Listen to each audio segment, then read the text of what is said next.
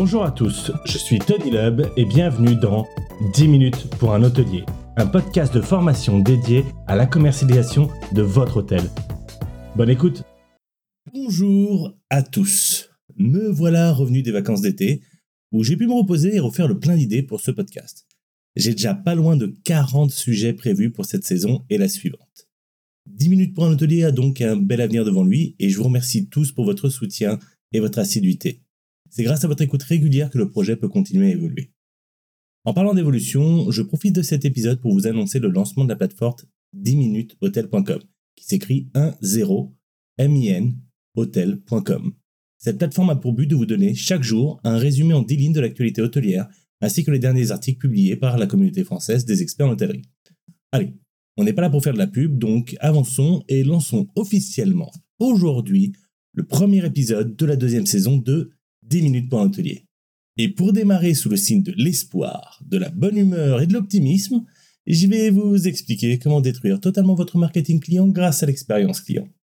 Oui, bon, enfin, c'est plutôt les choses à éviter absolument pour ne pas détruire votre commercialisation, mais je trouvais l'introduction plus drôle exprimée ainsi.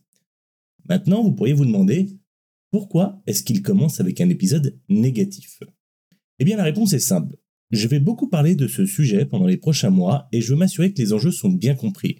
L'expérience client n'est pas juste avoir des clients contents. L'expérience client est l'une des briques les plus fondamentales de votre stratégie de commercialisation. Et les effets d'une expérience client mal gérée ou pas optimisée à 100% pourront avoir des répercussions catastrophiques sur le futur de votre hôtel. Adieu les mojitos sirotés sur une belle plage de sable blanc. Une mauvaise expérience client vous mettra au pied du mur, vous ne pourrez plus quitter votre hôtel et vous croulerez sous les commissions à payer. Comme je vous le répète depuis le début de ce podcast, le marketing hôtelier est un ensemble d'engrenages qui doivent tous être parfaitement huilés et orchestrés pour obtenir le résultat escompté. Aujourd'hui, cependant, je voudrais vous faire évoluer ce schéma pour vous expliquer comment tous ces engrenages forment en réalité une grande roue. Les derniers engrenages viennent directement s'imbriquer dans les premiers pour les faire tourner. Eh bien, l'expérience client fait partie de ces derniers engrenages qui s'emboîtent directement dans les premiers, ayant pour objet votre visibilité sur le web meilleure sera votre expérience client, plus grande sera son impact sur votre visibilité et donc plus vous aurez de résa en direct. Mais l'inverse est d'autant plus vrai. Pire sera votre expérience client, plus elle impactera négativement votre visibilité et moins vous aurez de résa en direct. Votre seule voie de sortie sera alors de baisser vos prix, passer sur geniusdebooking.com et faire des promos à gogo. Maintenant, une question qu'on me demande souvent est quel est l'impact négatif d'un seul client insatisfait sur votre visibilité en ligne? Il faut tout d'abord savoir qu'en moyenne, 35% des clients insatisfaits partagent leur expérience négative sur le web, contre seulement 8% qui partagent leur expérience positive. Et encore, ces 8% sont le score obtenu avec une optimisation presque parfaite, alors que les 35% des clients fâchés ne réclament aucune optimisation, vous les aurez quoi qu'il arrive. Ces 35% signifient qu'un client insatisfait sur 3 publiera un mauvais commentaire sur le web. Vous trouvez ça injuste? Eh bien, vous avez parfaitement raison, c'est totalement et définitivement injuste. Mais nous ne sommes pas ici pour débattre de la nature humaine, nous sommes ici pour examiner les faits et en déduire une stratégie pour contrecarrer la situation. En premier lieu, il faut comprendre ce qu'un seul commentaire négatif aura comme impact sur votre visibilité en ligne.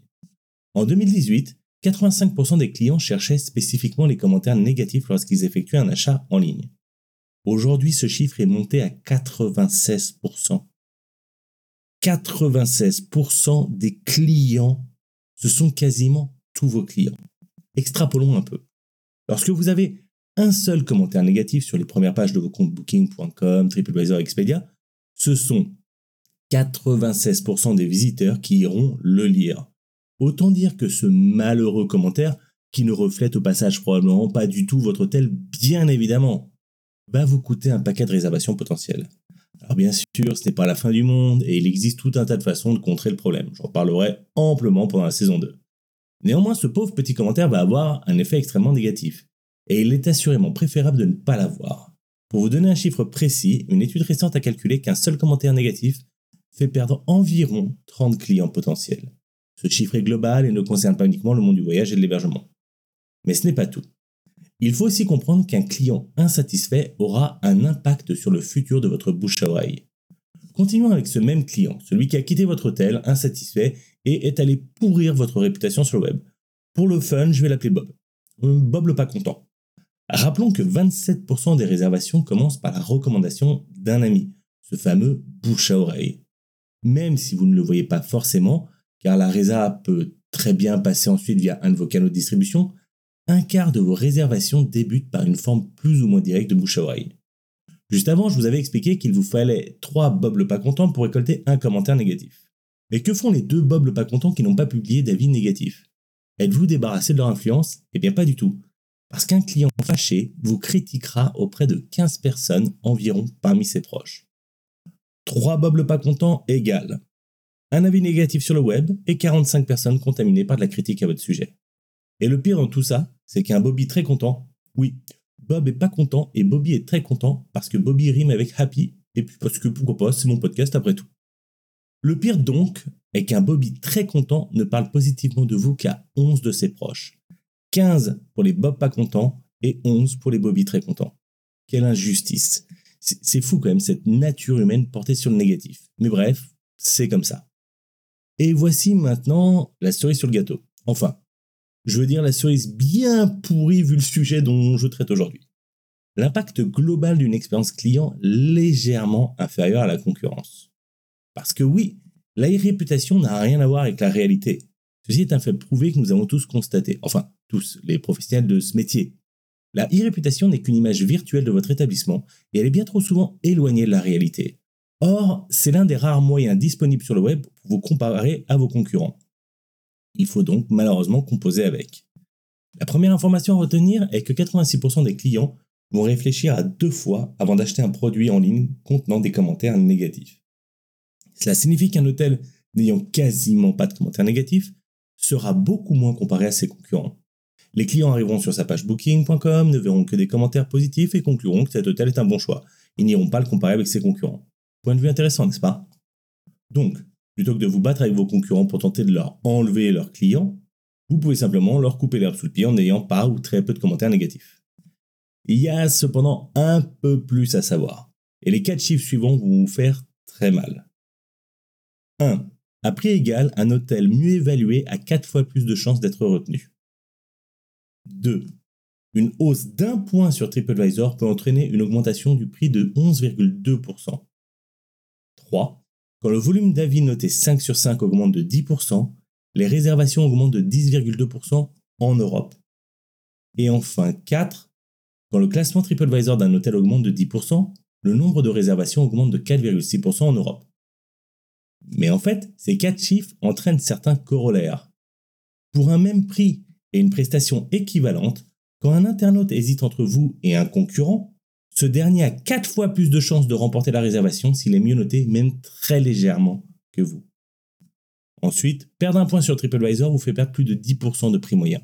Quel est le rapport? Eh bien c'est très simple. Votre visibilité va considérablement baisser à cause de ce point perdu.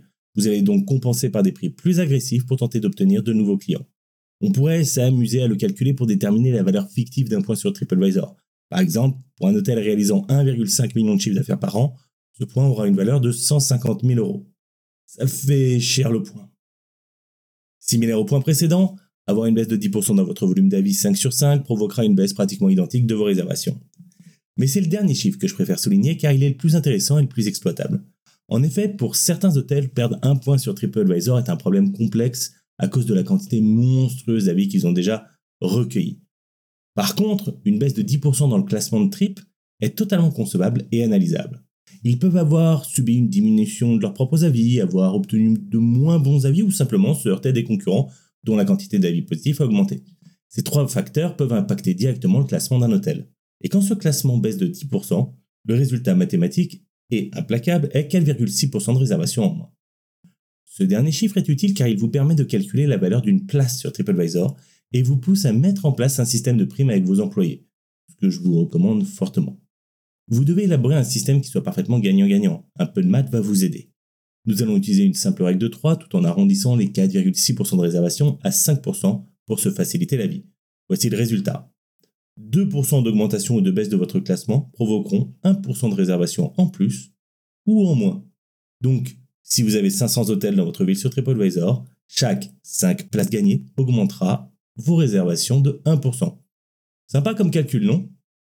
Mais oui, Je n'allais quand même pas terminer cet épisode dans la sinistrose. Il fallait bien que j'y mette une petite note sympathique, d'autant plus que tous les prochains épisodes traiteront des outils et méthodes pour ne jamais tomber dans les situations évoquées aujourd'hui. Et pour conclure cet épisode, je vais vous raconter la pire expérience client que j'ai vécue. Est-ce que cette histoire présente un intérêt pour vous et votre hôtel? Aucunement.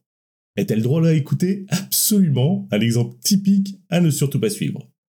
Tout commence en 2022 lorsque ma famille et moi décidons de partir vivre en Afrique du Sud pendant un an.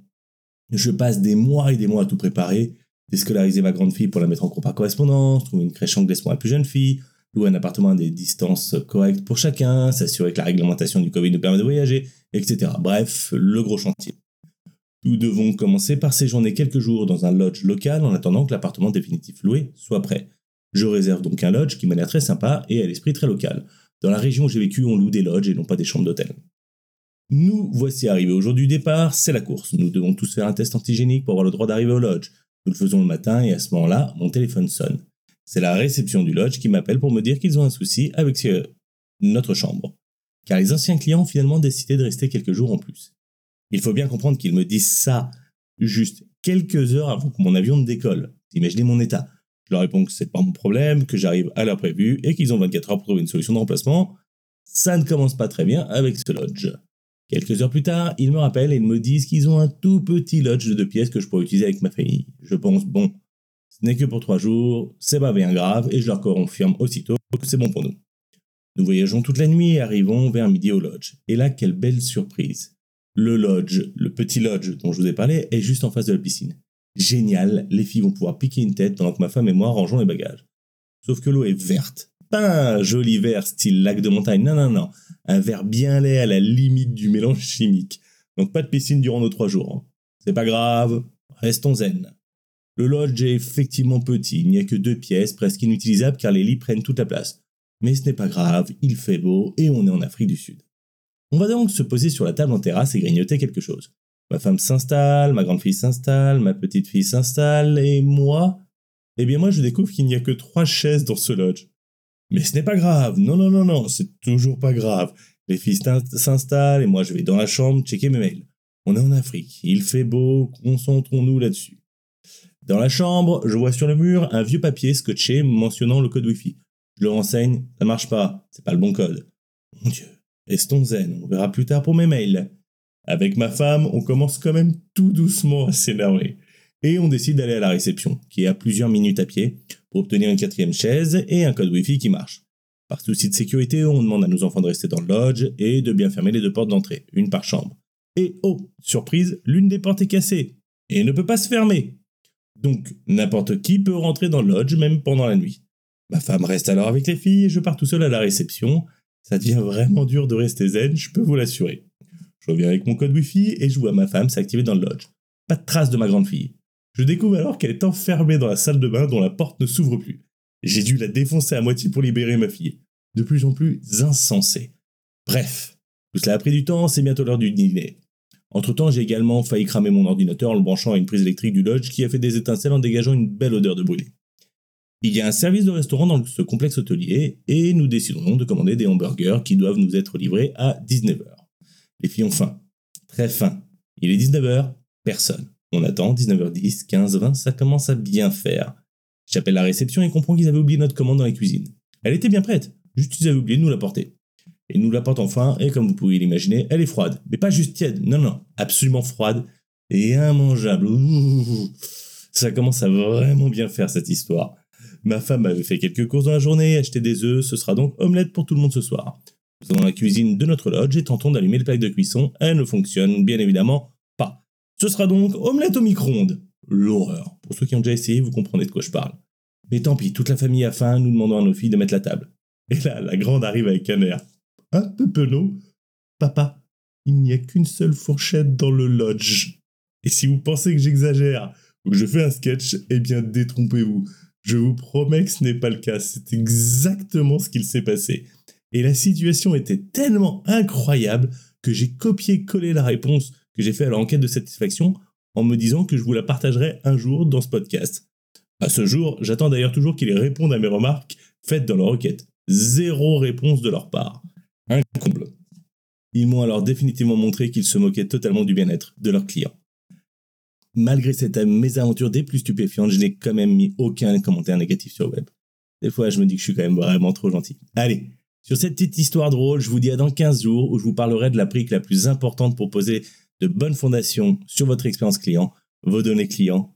À très bientôt. Merci à tous d'avoir écouté cet épisode. Ce podcast est gratuit et le restera. Mais si le format vous plaît et que vous souhaitez soutenir cet investissement, vous pouvez nous aider du montant qui vous conviendra en allant sur tipeee.com slash podcasthotel. t i p e e, e slash podcasthotel tout attaché. Merci et à très bientôt.